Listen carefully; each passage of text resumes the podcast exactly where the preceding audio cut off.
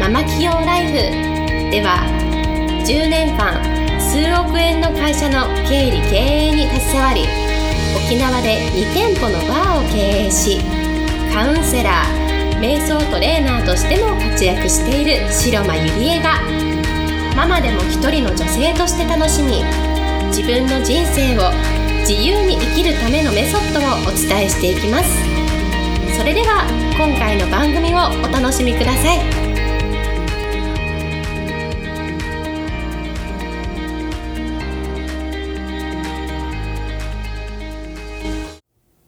皆さんこんにちは、白間入江です、えー、今日もポッドキャスト始めていきたいと思います。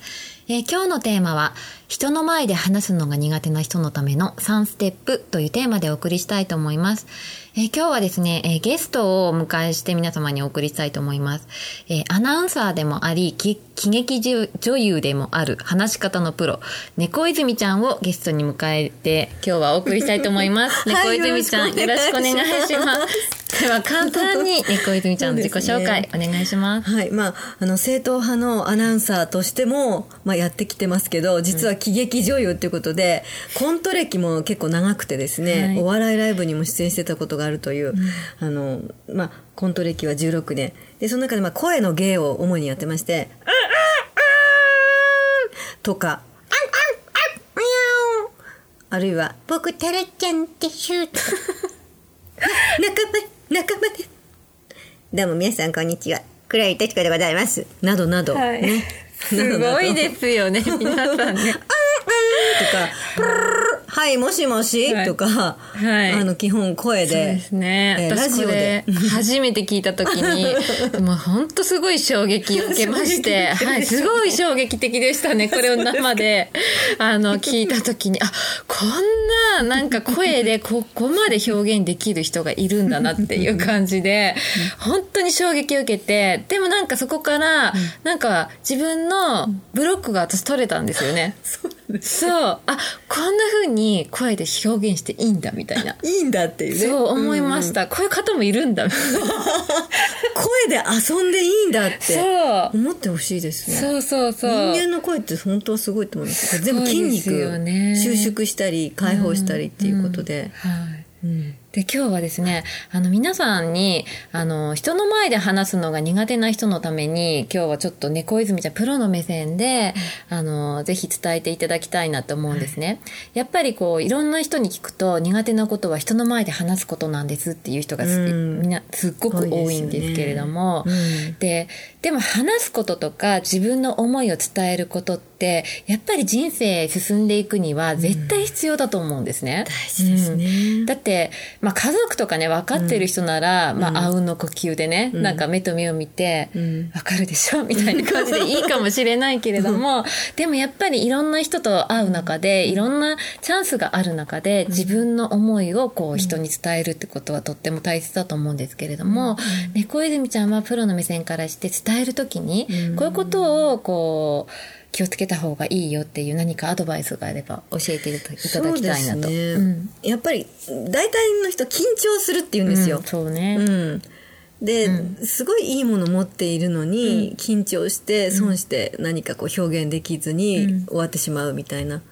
うん、私緊張しいなんですとかいう人多いので、うん、なんで緊張するかっていうとかなんかかっこよく見せようとか、うまくやろうと思うから緊張するので私もそれは思いますだからこうかもうかっこつけないって、うんうん、あのどちらかってもうまくいかなくても気持ちをちゃんと伝えようっていうことをまず最初にして、うんうん、あのかっこつけようとしてる自分を捨てる。うん、でも私それは本当に思っていて、例えばその講座とかセミナーとかでも伝える時って、なんか人によく見せようとかって思うと、こう、ただ文章を読んでるとか、あと伝わらないなっていうのが自分でもわかるんですよ。うん、で、やっぱりこう聞いてくださる方も、やっぱり大人の方なんでね、別に子供を騙して聞かせてるわけではないので、うん、なんかこう伝わらなかったとか言われることあるんですけど、その時に考えて、こう自分でね俯瞰してみると、うん、あなんかよく見せようと思わせようとしていたなとか全然自分をこう捨てきれてなかったなっていうのがすごく自分でも分かっていて、うん。でもそれを一切捨てた時、もうじもうこのままありのまま自分のその今までの経験とか体験とかをシェアした時ってやっぱり人に伝わるんですよね。ですよね。そうそれは私も身をもって体験しました。うん。うん。うんうんまあ怖いですよもちろんね、なんかうん。言葉が途中から出てこなくなっちゃうんじゃないかとか、もちろん格好つけないで自分をさらけ出すっていうのは、格好悪いけど、でもなんか格好つけてる方が格好悪いんじゃないみたいな、ちょっと変な言い方だけど、確かに。でもそうだと思う。やっぱり人ってそう、わかるじゃないですか見て、あこの人ちょっとよく見せようとしてるんだなとか、ななんだろうその人の本質っていうのかな、なんか心の声っていうのかな。それって話し方とか言葉とかに全部出ると思うんですね。うん。で慣れない時は最初は別にそのあり方やり方から入っても私は全然いいと思うんですね。やっぱり最初誰でもそうなるかって言ったら、やっぱり経験とかね。最初からねね。自分をさらけ出すなんてねそうそうそう。うん。怖すぎてできないですよ。ですよね。最初はね私もやっぱり一字一句書いてたし、今あラジオパーソナリティとしてほぼ何も見ないで、あのちょっとしたそのキーワードとかメモだけでもう話すようにもしてるんですけれども、でもやっぱり一字一句書いてましたねある時期は、うん。書いて書いて書いて。最初はでもそこから入ってもいいってことですよね。そうですね、うん、格好つけるっていうのとはまたちょっと違って、やっぱりそのサービス精神、うん。皆さんに分かりやすくお伝えしようっていう、ただもうその一心、自分がどうじゃなくて、受け取った人のために分かりやすく、うん。そりゃそうですよね。やっぱり最初って、そんなうまく喋れないですから、ある程度のその準備っていうのも、準備ね。ね、うん。必要ですもんね。準備しないと上がるっていう状態になるから、う。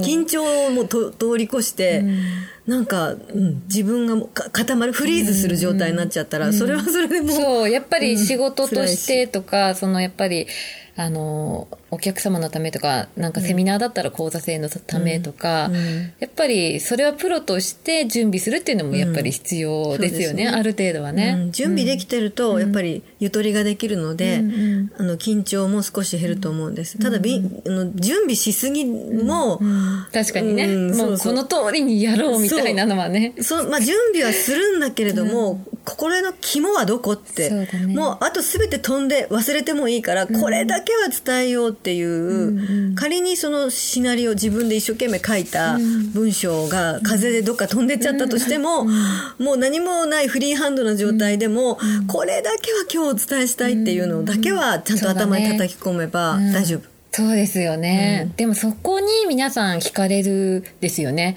やっぱりこう準備してきた文章ももちろん大事だけれども、でもやっぱり自分の心の中からこう素直に出てきた言葉ってやっぱり伝わりますよね。伝わりますよね、風で台本飛んでったのね私。あそういうことがあるんですね。外のイベントで、はい。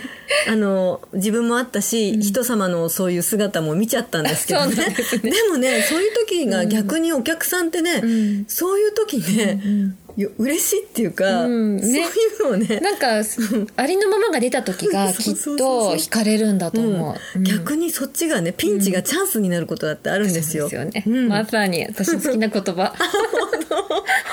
そうそうそそう。う。あとやっぱりただただもう場数を踏む。うんまあよくゆりえさんもおっしゃるるけど、もうまず数をって。そうですね。そう。いっぱい赤っ端も書きましたよ。あそうなんですか。いろんな恥を書きましたよ。赤っ端、青っえー端。やっぱりこう、声の仕事をする中で、いろんな恥ずかしい思いとか失敗も。いっぱいありますね。へー。うんでも声だから余計うん隠せないじゃないですか、こうどうにか騙せるとかそういう世界じゃないじゃないですか。